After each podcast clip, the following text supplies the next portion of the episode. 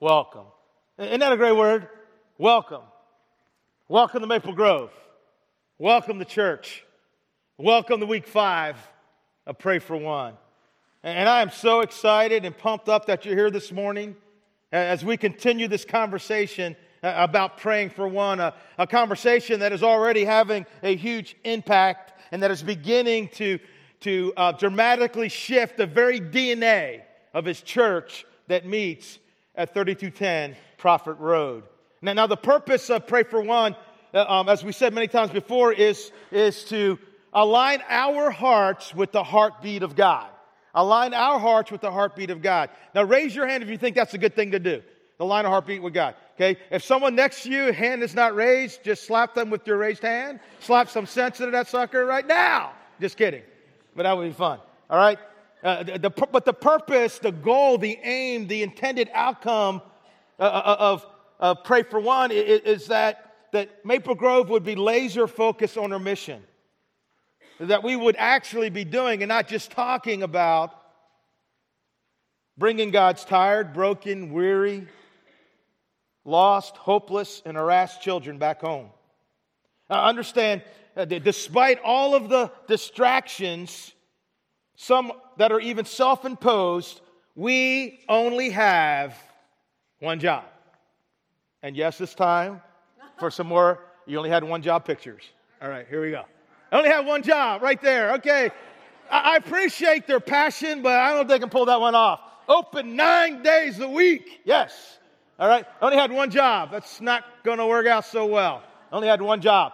Okay. Label. Uh, anybody want some watermelon? Right? It's like, I got one job. Can't you figure that out? Only had one job. Let's make, oh my goodness, that's a problem, right? Something's got to move. Something's got to give. Here's another. Only had one job, right? Any, see a problem there? I know we like pandas and panda garden sounds good, but that is not a panda, right? And I love this one right here. Holy Bible, signed copy. Man, wow! I want that one. Man, signed copy. I mean, if God is doing a book signing, I'm there. I don't know about you, right? God will be here at Barnes and Nobles to sign the Bible for you. I only have one job. I love these. Hey, keep searching for them. People are sending them to me, and every week we're going to share them just to reinforce that we have one job. And Maple Grove, as followers of Jesus, as a church, what's our one job? Well, we're in the witness business. That's what we're supposed to do. Jesus said, Be my witnesses in Jerusalem, Judea, Samaria, and to the othermost parts of the earth. You see, that's why we're still here even after God saved us, so, so that we can do this, so that we can, so that we can seek and save the lost, so that we can let people know the good news of great joy that is for all people, that a Savior has been born to them, that a Savior has been born to your ones. That's our one job. And, and that's what we're supposed to do. And, and, and the real deal is if, if, if we don't do that, nothing else we do matters preaching sermons, singing songs, none of that matters if we're not doing our one job. Turn to the person to your right and left and say, We have only one job. One job. And, and, and what we've been talking about since April the 17th is some practical steps that we can take that will help us become more consumed by our one job. The first step is to pray, to pray for one. Lord, give me one person that I can share your love with today. Uh, let, us say that together on three. One, two, three. Lord, give me one person that I can share your love with today. I mean, are, are, you, are you praying that prayer? Are you praying that prayer uh, throughout the day? I would encourage you, if you have not signed up yet, take your connection card on the back. You can, um, you, can put your phone number and you'll get a text reminder. And I got to tell you, they come at just the right time for me, right? You know, remind me, hey, doofus, right? You know, you're getting freaked out about the wrong thing, right? Pray for one. When in doubt, pray for one. When afraid, pray for one. When overwhelmed, pray for one. When you don't what to do, pray for one. I encourage you to do that. And the next action step is to connect, is for us to look for practical and tangible ways that, that we can connect with lost people because if we're not around lost people, then we will never be able to reach lost people with that good news of great joy that is for all people. Right? Salt does no good unless it's applied, right? Uh, light is useless unless, unless it shines in the darkness. Get it? Good. And guys, we got to never forget that, you know, we are plan A and there is no plan B. I mean, it's either us or its lights remain out forever for lost people. That's scary. Turn to the person to your right and left and, and tell them, We are plan A.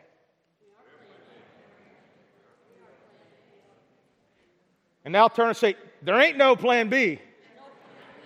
Some of you couldn't say ain't. I know. I know. You, you, you had a problem with that, but that's all right. Okay, the third action step is to serve. It's to see people through the lens uh, of compassion. It's to, it's to see our ones as, as, as sheep who are harassed and, and helpless without a shepherd to see our sheep. And a lot of times our sheep don't even know that they are sheep. And, and when we see them through the lens of compassion, we see that they have a need, we have to stop as we said last week, stop, drop, and share. We need to get close. We need to get involved. We need to get off our donkey and we need to share what we have. Amen? Amen. Now, this week we're going to move on to, uh, to the fourth action step, which is share. But before we do that, I, I want to I wanna read some quotes from the uh, Pray for One readings. And I, I know I, I, said this many times before, but I'll, I'll say it again you know, that it is absolutely impossible for you to read this book for you to do these devotions, uh, for you to answer the questions in there, for you to pray the prayers I asked you to pray and not be changed. Impossible. If you haven't jumped in yet, jump in. I mean, this is a powerful book. Uh, this is not only meat, this is prime rib.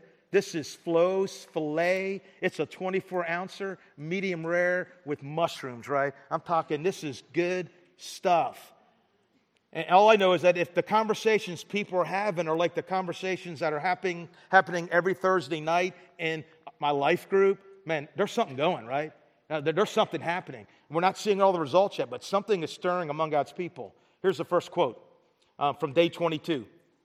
The first step on any journey is to determine where you're going. You cannot have a journey without a destination. So, where are you going in your walk with Jesus? When there's no clear destination, you cannot mark your progress. Check to see if you're on course or, or be motivated to continue when the going gets tough. Is it getting tough for you right now? Walking with Jesus is a faith journey, and the destination is his missional purpose. Consider the final words that Jesus spoke to his disciples before, some, before sending into heaven. But you'll receive power when the Holy Spirit comes on you, and you'll be my witnesses in Jerusalem and all Judea and Samaria and to the ends of the earth. The power of the Holy Spirit is given for a purpose. Jesus intends for us to be his witnesses. When we refuse to accept and live on mission, it's a tragic abuse and waste of power. Wow. Praying for one reminds us that the gospel is each day's destination and that we're to live to bear witness to Christ's salvation. Christians have a purpose, but when we refuse to accept and live for that purpose, life becomes miserable fast. If you're a Jesus follower and you're feeling miserable in your walk right now, consider that like the red light on the dashboard of your car, right? We call that what the idiot light, right? Okay, something's wrong, right? If you're miserable in your Christian walk, something is wrong. You're not on mission. Instead of enjoying the journey of life with Jesus, we're stuck in the stagnation that comes from directionless living. Jesus' great and precious promises no longer make sense and are not experienced because we're not on the same path as He is of self denial on the cross and redeeming others. Christianity without following Jesus is pointless. Jesus did not die so that we could waste our lives in the pursuit of nothing. If you're in Christ, then you're a part of His mission to redeem the world. Plan A. Never give yourself to less than that. You are a kingdom building resource that Jesus longs to unleash on your ones. What will you do? Will you pray for one? Will you live today with the aim of reaching the world for Christ? Step out in faith on the greatest missional journey the world has ever known. And then from the book, chapter 7, why not double? It's a responsibility of every local church to reach as many people as possible. They must leverage every resource at their disposal for the purpose of seeing more people in the kingdom of heaven. Sometimes churches that want to appear deep bury their talents. Can you imagine standing for Jesus at judgment and giving account for a church that refuses to build the kingdom? That's scary as a leader. What would you say? Would it be something like this? Hey, Jesus, we're really excited to see you here. We took the people you entrusted to uh, you entrusted us with, and we got them really deep into your word. Nah, we didn't actually reach any new people. But the ones we started with are a lot better at worship, Bible study, long flowing prayers, and their sin management skills are impeccable. So, Jesus, how do we do? so many churches play it safe. They batten down the hatches and try to hold on in survival mode. Instead of risking it all to see more people in the kingdom of heaven, they bury their talents deep because they're afraid. Only things we ought to bury are dead things. Churches that bury their talents are dead. But hey, God is in a resurrection business, right? Praying for one and making a way for one can resurrect any church. Amen? Amen. And here's what I want to tell you you know, that, that the leader, the staff, and the elder team at Maple Grove we are committed to pray for one. We are committed to the mission of Jesus Christ of seeing more people in the kingdom of God in the shortest amount of time. We will not be stopped. We will not be thwarted. We will not be distracted. No matter what the enemy throws at us, we will not get off of mission because there are lost and broken people that need to be found. We are going to be steadfast in this. We have set our face like flint and we will not be deterred. Amen and pray for one. It's the fuel, man. It's the fuel in the tank that keeps the whole thing going. And again, the way that God has been resurrecting his people at Maple Grove to, uh, to be about his mission and not just talk about his mission is by these action steps, right? First and foremost, we pray for one, and, and then we connect and serve our one, and, and fourth, we share. And, and so let's do this share. I once was blind, but now I see. And I gotta be honest, I, I really struggled with this message. I was struggling with it all day yesterday, Friday, Thursday. Yeah, like this is like important stuff, you know. As a guy, guy, what do you want me to say? What do you want me to hear as we talk about share? I once was blind, but, but now I see. I mean, sharing what? Our faith, the faith, the gospel, the good news of great joy for all people. I mean, good news needs to be shared, right? In fact, most of the time, we cannot wait to share the news. Now, there are some people who are obsessed with sharing bad news, right? Right? You know, that's just watch your media, right? Share bad news and put your own spin on it. But I'm talking about sharing good news. I, I went on Facebook my news feed on Facebook on Saturday, and there was a lot of people eager to share good news. The good news that their son or daughter just graduated from college. The good news that their five month old just got their second tooth. The good news that their, their son or daughter just received the award in school. The good news that their daughter scored the walk off winning run and they won the softball game. Uh, the good news that somebody just logged in another year in their marriage or another year of life on, on this planet right? The good news that they finally made it back home or they arrived at their destination. The good news that Broadway, God's Way, did it again. Another home run out of the park. Great job for, great job if you're in here. Wow. Absolutely amazing. You see, there's something about good news that it just seems so natural to share, right? You know, uh, like Kim Glasson, my, my, my small group on Thursday, sharing the good news that her mom's latest test showed no signs of cancer, right? That's good news right? That's good news. You know, it, it, if someone is drowning and you have a life preserver, that's some good news that maybe we ought to share, right?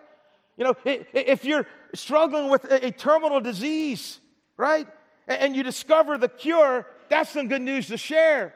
And if you're cured and your neighbor has the very same disease, maybe we should walk across the road, knock on the door, and say, Hey, I have some good news of great joy for you. I found the cure to your sickness. And listen, the gospel, it's not just good news, it's the best news in all of human history. It comes from the Greek word euangelion, which means the good news of victory on the battlefield, which, which used to describe the good news of the birth of a son or the good news of the defeat of an enemy. I, I really believe this word was perfectly designed for Jesus, it was designed for the gospel. I mean, no wonder Paul wrote these words in Romans chapter 1, verse 18. I am not ashamed of the gospel of Christ because it's the power of God for the salvation of everyone who believes. I'm not ashamed of the gospel because it is the power of God for the salvation of everyone who believes. Brothers and sisters, we have good news to share. Amen? And you know what? I, I'm convinced beyond a reasonable doubt that Pray for One is waking up many of God's people who meet here at 3210 Prophet Road and causing them to have a 2 Kings chapter 7 9 moment. At chapter at 2 Kings chapter 7 opens up, the city of Samaria is, is, is being sieged by their enemy. The siege has lasted months. People are dying. Food is scarce. They're literally killing their own children to have something to eat. There's four lepers outside of the gate. They're like, yo, you know what? You know, let's go over to the enemy camp and see if they'll give us some food. If they kill us, we're dead, but we're going to die anyhow. And so they go over to the camp, and unknown to them during the night, God literally scared the enemy away, and they left. And they left all their stuff. And these lepers, I mean, they're eating flows, filet, lo- you know what my favorite food is, right? Lobster and steak and shrimp and seafood alfredo, you know, marinara. I mean, they're and they're like, this is so good. It's so, I can't believe we're getting this. is incredible. We're so fortunate to be experiencing this after the great famine. And then 2 Kings 7 9, they say this This is not right. It's not right. It's not right for us to have all this, to, to, to have this joy, to, to have this peace that passes understanding, to have this forgiveness, to have this mercy, to have this grace. This is not right. This is the day of good news, and we aren't sharing it with anyone. If we wait until morning, some calamity will certainly fall upon us. Come, let's go back and tell people, tell the people at the palace. And so they did. Maple Grove, our, our world is messed up, and you know it, right? I mean, crazy, right? You, you think you're just hopping on a plane, right? In France to go to Egypt, and you never make it there. And now families are mourning, right? It's just, it's, it's, we live in a dark, broken, hopeless world. And the only hope for this world is Jesus Christ. Jesus Christ is the only hope. Do you believe this? The gospel is good news. It's the power of God for the salvation of everyone who believes. The gospel is what changes hearts and lives. It, it's what pushes back the darkness. It, it's what brings hope and healing. The gospel sets people free. It sets people free from anger and hatred and addictions and fear and worry and insecurity and insignificance. And, and our job is to spread it. Our job is, is to take His light into the darkness. Our job is to be salt in a decaying world. Our, our job is to storm the gates of hell and to set the captives free. Amen? And that's what Pray for One is all about about connecting with our one and serving our one. All great stuff, but eventually the time comes when we need to talk, right? Not just walk the walk, but talk the talk. Now, there's a quote that many of you have probably heard of. It's really good in the right context. It's attributed to St. Francis of Assisi, but he's one of the great church fathers in, in, in church history. And here's what he said The new pope took his name, preached the gospel at all times, and if necessary, use words. Ever heard of that? Now, the concept is true, I, I, I get it, right? You know, it's like make, sure that your, your life matches what you believe. Let people see that you're a Christian so they're not surprised, like, whoa, he's a Christian? But that quote works with except for two minor details. One, no one ever proved that he ever said it. And two, he probably never would have said it because it's impossible to preach the gospel without words, right? Ed Stetzer wrote this in an article Preach the gospel, and when necessary, use words, is like saying, feed the hungry, and when necessary, use food. Both are silly when people need bread. So proclaim it out loud to people without Christ. You see, people are not going to guess their way in the kingdom of heaven. Instead, they're going to know that they need to know the reason why we're the way we are. Why, why, why you have the hope that you have. That's what Peter said. I mean, to them, it could seem that you're peaceful because you meditate and stare at the moon at midnight or you're on pain medication, right? They don't know why you're so happy. They don't know why unless we tell them why. But how can they call on him to save them unless they believe in him? And how can they believe in him if they have never heard about him? And how can they hear about him unless someone tells them? And how will anyone go and tell them without being sent? That is why the scriptures say, How beautiful are Steve's feet. You all saw them. How beautiful are the feet of messengers who bring the good news. And, and, and as we begin to unpack this concept of share, I once was blind, but now I see, I want to share some principles about, about that we need to keep in mind when we share our faith. Number one, you, you don't have to know everything. One of my favorite witnessing stories is in John chapter 9. You know the guy blind from birth? Jesus spit in mud, made a mud pie, put in the guy's eye. Hey, hey, go wash it off. He washes it off. He comes back seeing. He can see. And the religious people are all mad, right? I mean, it's ridiculous what gets religious people bent out of shape, right? They bring him in, interrogate him, let him go. And then we read this in John chapter 9, beginning at verse 24. So for the second time, they called in the man who had been born blind and told him, God should get the glory for this because we know this man Jesus is a sinner. He responds, I don't know whether there is a sinner. The man replied, But I know this I was blind, and now I can see. You see, I'm convinced that many times we're hesitant in sharing our faith because we're afraid of the hard questions, right? Why is there all this pain and suffering in the world? What about Dino the dinosaur, right? Uh, what came first, the chicken or the egg, right? And it goes downhill from there. And, and I, I want us to repeat together what I think are three of the most powerful words to use when we're sharing our faith and they're going to come up on the screen. They're already there. I'm going to count to three. We're just going to say it three times together. One, two, three. I don't know. I don't know. I don't know. I don't know. You know, it, that is powerful. It's like, hey, hey, you know what? There's a lot of stuff I don't know, but I know this. I was blind, but now I can see, right? So when you talk to your one, share your faith, know as much stuff as you can, but sometimes you got to say, hey, I don't know.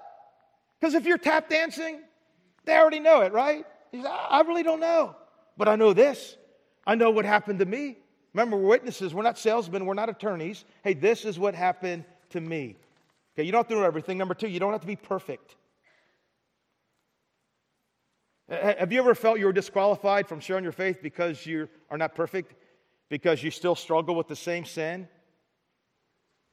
That's a lie. It's not true. Remember, we're sharing the faith, the gospel, the Christ, and He is perfect. Amen? Paul says, We do not preach ourselves, but Christ, right? We have this treasure, we have this message in what? Jars of clay. They're cracked, they're faded, they're not that beautiful, right? To show that this all surpassing power is from God and not from us. N- number three, an important thing in sharing is pray and ask the Holy Spirit about timing. Does the Holy Spirit want people to come to Christ? Yes. Is the Holy Spirit smarter than we are? Yes, He is smarter than you. Sorry to break that to you. Um, does the Holy Spirit know about timing? Absolutely. Absolutely. We see a great example of this in, in, in chapter 8 of Acts. You can look up it later, but you know, we read this in Acts 8, verse uh, 29. The, the Spirit told Philip, go to that chariot and stay near it. Why? That guy's ready. That guy's ready. You know, and when you're talking with your one, you're connected and serving, you just kind of pray. You're like, you, you got, is this a good time? Is this a good time? Like, you know, should I move this in the faith direction or like freak them out, right?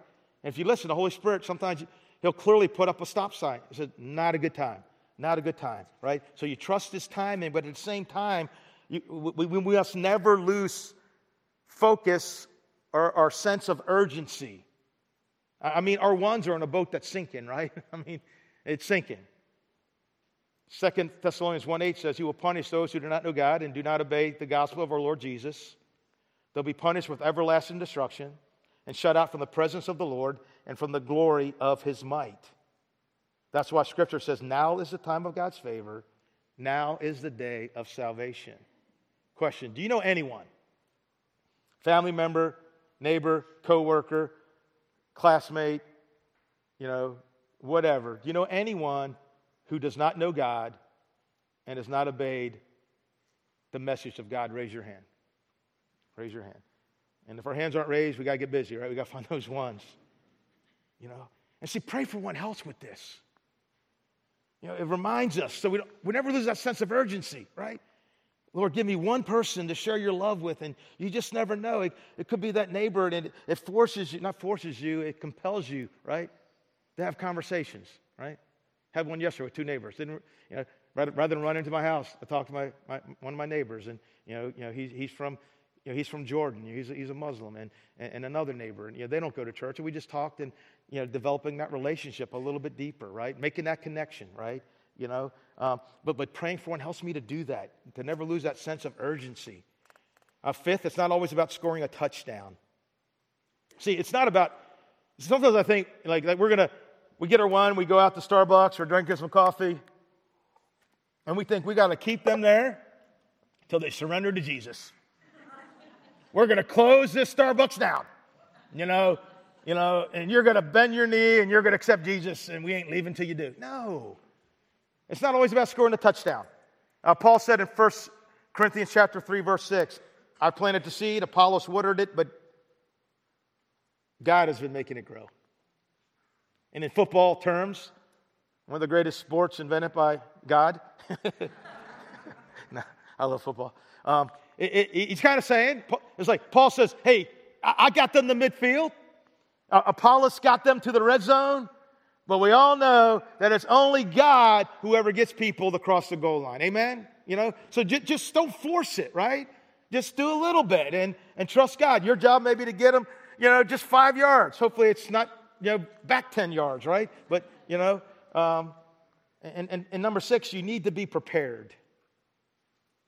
Always be prepared to give an answer to everyone who asks you to give the reason for the hope that you have, but do this with gentleness and respect. Gentleness and respect. I don't know if any of you saw that viral video of that crazy nuthead in Target with their Bible. Anybody see that? Some lady with a Bible went through Target. Nuts! You know, yeah, I may agree. It doesn't matter whether I agree or disagree with you. When you run through Target, holding your Bible with your kids and telling people they're like going to hell and God's judgment is coming, no one said, "Hey, excuse me, what time are your church services?" You know, nobody. That's ridiculous. You know, you don't do that. Gentleness and respect.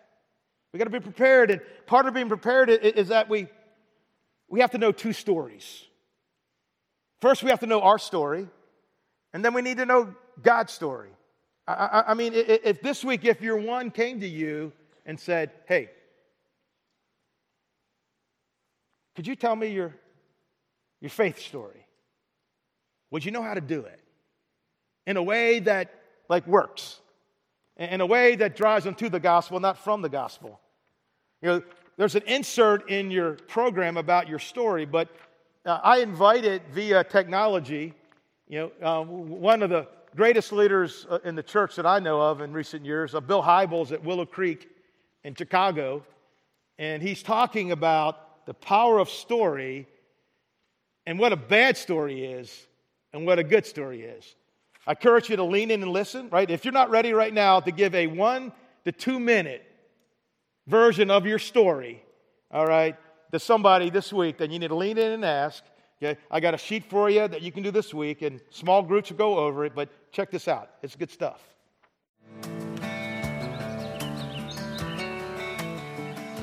Everybody loves a story, a personal story. It's just kind of that human interest thing that we all tend to respond to very well.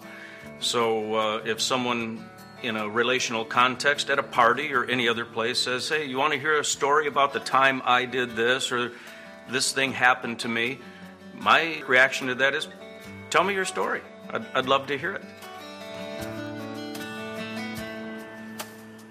Well, let's be very clear about something. It's quite possible to tell your faith story in a terrible way. I mean, in a way that makes people want to run for the doors.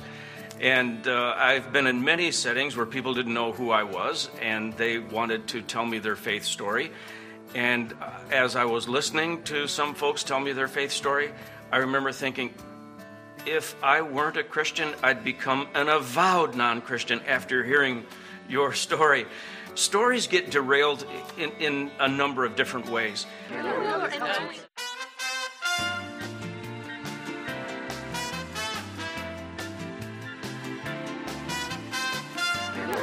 Here's the thing I didn't realize how screwed up I was until I met this guy at the train station. But before I get to that, I, have got to give you a little bit about my background.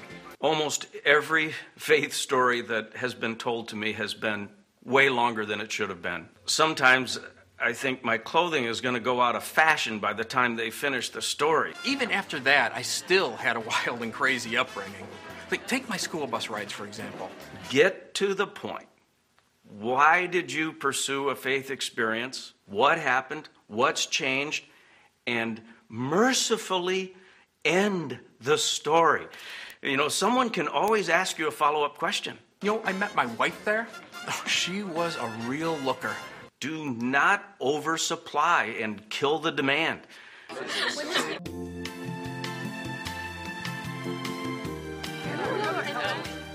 I think I've always believed in something or wanted to believe in something. I think humans have a deep need to believe. You know, there's a, a longing for significance and meaning. Unlike the animal kingdom, you know, dogs and apes and gerbils. Another thing that just drives me crazy is when someone is telling me their faith story and they're not clear. They go on and on, and I go, in my mind, I, I say to myself, well, be specific. What did actually happen? But we've got this spirit force in us that's longing to be tapped and set free. Shoot straight. Make it clear to me so that when you're done with your story, I, I kind of know the deal. I know the facts. I, I, know exactly what you went through. If you fuzz around the whole thing, uh, th- there's really no clarity for me to, to reckon with after you're done with your story. This guy comes up and sits right next to me and starts talking to me. I mean, you don't talk to people on the train that you don't know, right?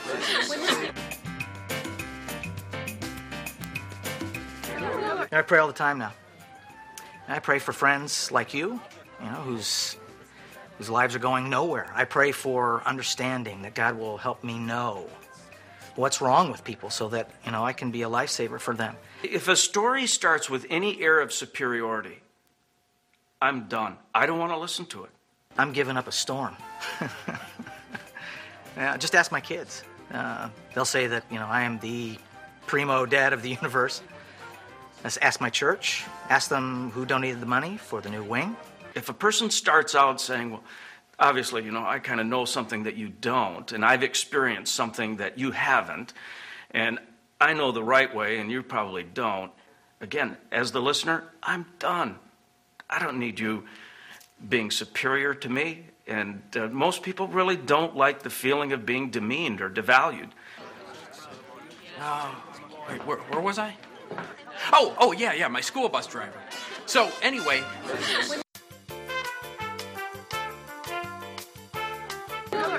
Thou shalt also be a crown of glory in the hand of the Lord, a royal diadem in the hand of God. Thou shalt no longer be termed forsaken. When I hear someone tell a faith story and it's filled with religious terminology, I really wonder if they've thought through the, uh, the condition of the listener. Does that listener really understand the terms that we get familiar with in uh, religious circles? Thou shalt be called Hephzibah, and thy land Beulah. The Lord delighted in thee. I think we have to work much harder to describe our faith story using the kind of terms that everybody uses in regular everyday conversation. Now, it takes discipline to do that. And I often encourage people to actually write out their faith story, word for word, to, not to commit it to memory, but to expunge the religious jargon from it. But he says he's going to buy me a ticket. And who turns down a free ticket, right? So I go, and I had a great time. You know, I mean, uh, there was no no drugs, no booze. You know, somewhere in the Bible it talks about being nice to strangers because you don't know. They could be angels. Oh, yeah, that's happened to me. And whatever you do, do not tell your weird God story when you're communicating your faith story to someone else. I mean, all of us have some bizarre thing that's happened to us that we think maybe God arranged. We saw stars that were aligned in a certain way and saw a cross or I've heard a hundred weird God stories. I was in Starbucks once talking to a person. I paid my bill, turned around, he was gone. Now that was an angel. Had a huge impact on me. Oh, and our dreams. Oh, I have lots of dreams. You can tell them in closed session among Christ followers. Okay. Don't lead with that card when you're describing your faith to someone who has no faith. And you've got to pay attention to that because God is speaking to you. He's reaching out to you right in the middle of the night. It's just bizarre. It, it's not the central thrust of the Christian message that we're trying to communicate. So, you know what I ended up doing? Flipping burgers at 22 years old. And what the heck am I doing? You know, I used to ask myself that question every night. And what the heck am I doing? Uh, wh- wh- where am I going with my life? What's what's life about anyway? You know what I mean? Stop! I've had enough. no more stories like that. Stories can be powerful if they're told right. Stories like that can do more harm than good. We can do better. I think when someone's telling a faith story, what the listener wants to know is um, what were you like before your religious experience happened? What kind of led up to that? What was the experience and how did it change you? So it really is kind of the classic before and after. The Apostle Paul in the New Testament, when he was put on trial uh, for being a Christian, for spreading his faith, uh, he just looked at the people in the jury box, if you will, and uh, he said, Here's what I was like. Here's the kind of man I was prideful and uh, overly aggressive, mean spirited.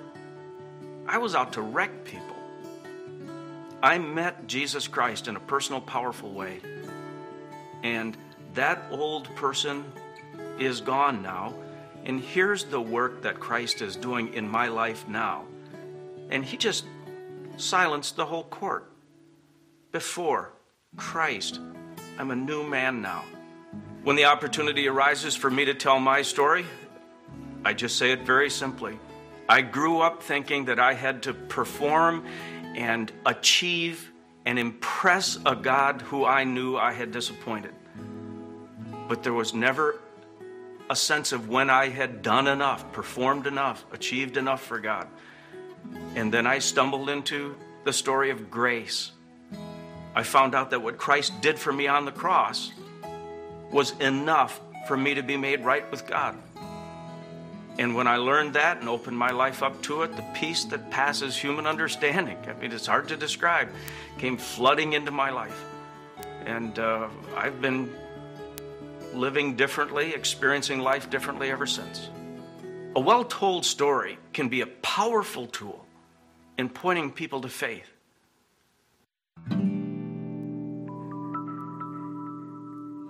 For some people, the story is materialism, greed, money, Christ. Then it's generosity, love, serving. I was all about the next deal. I only bothered with personal relationships when they could further my career. Somehow, though, I got introduced to Jesus Christ and my priorities went haywire. Everything turned upside down, which really surprised my wife and kids. After all these years, I'm finally getting it right. Did you hear how clear that was? Just before, Christ, after. For some people, it's image, uh, beauty, um, wanting to be the center of attention. Then it's Christ, and then it's giving of yourself to others and being less wound up in yourself. A 40 year old cheerleader isn't all that appealing. It's actually obnoxious, but that's who I'd become. But then a girlfriend of mine took a chance and gave me a book. It was about finding your identity in God. That shattered my whole world and changed all my ideas about what life was really about. It's such a shift for me. but I finally feel like the real me is surfacing. Brevity. Just saying it and ending it. Let people ask follow up questions, but oh, be brief. For other people, it's like hatred and uh, internal firestorm of anxiety and all of that. Christ, and then love of another kind. I was angry at everything, everybody, including God. The way I figured it, the world owed me big time, and I wasn't getting my due. After finding Christ, though, an amazing thing happened. My new Christian friends showed me real love and compassion, and for the first time, I was able to be real with people. Humility. It just disarms people. The, the, the genuineness of a story told from the heart. Who can argue with that? But whatever it is, you got to relive what, it, what, what really happened to you. What was leading up to the faith experience, and how are you different on the other side? Amen. Good stuff right there. Pray for one. And we connect with our one, right? Form these relationships. We serve our one. Then we have the opportunity to share. And we don't have to know everything, don't have to be perfect. We got to trust Holy Spirit's timing. We can't lose our sense of urgency. It's not always about scoring a touchdown, and we got to be prepared, right? We got to be able to tell our story and got to be able to tell God's story. Next week, we're going to look at God's story, and I want to encourage you and your life groups and your families to work on these your own story. And and I, I did that, and so I, I, I want to, you know, I'm just going to read what I wrote. My life group will help me tweak it, but I want to read what I wrote and to show you. Here, here's what I did. Wrote it right out you know, and, and then uh, my life group will help me tweak it. But here, here here's my story. Um, I timed it. It's like a minute and 10 seconds, depending how fast I speak. Okay. Um, I, I, did not grow up going to church. Sure, I went a few times, but I never read the Bible or knew who Jesus was. In my late teens, I was overcome by feelings of insecurity and insignificance. I felt like everyone else's life was great and meaningful, and that mine was worthless. Uh, this resulted in me becoming an extremely angry young man who often vented that anger in words and actions, or who attempted ex- to escape the feelings of insecurity and insignificance with various substances on a regular basis. I was lost, I was broken, I was hopeless. But in 1979, at the age of 19, this angry, insecure, insignificant, broken young man read, ran head on to Jesus Christ. I was amazed by his grace. And that this God would love me and like me and want to be with me. And my life has never been the same. As Jesus continues to show me that my true identity is in him and that my life has eternal significance and security as I live for him and for his purposes. Yeah, I'm still a work in progress. But, but every time I every time I think of God's love for me, Every time I think about God wanting me and wanting to be with me, every time I, I think about God actually liking me and the future that He has planned for me, it still wrecks me to this very day.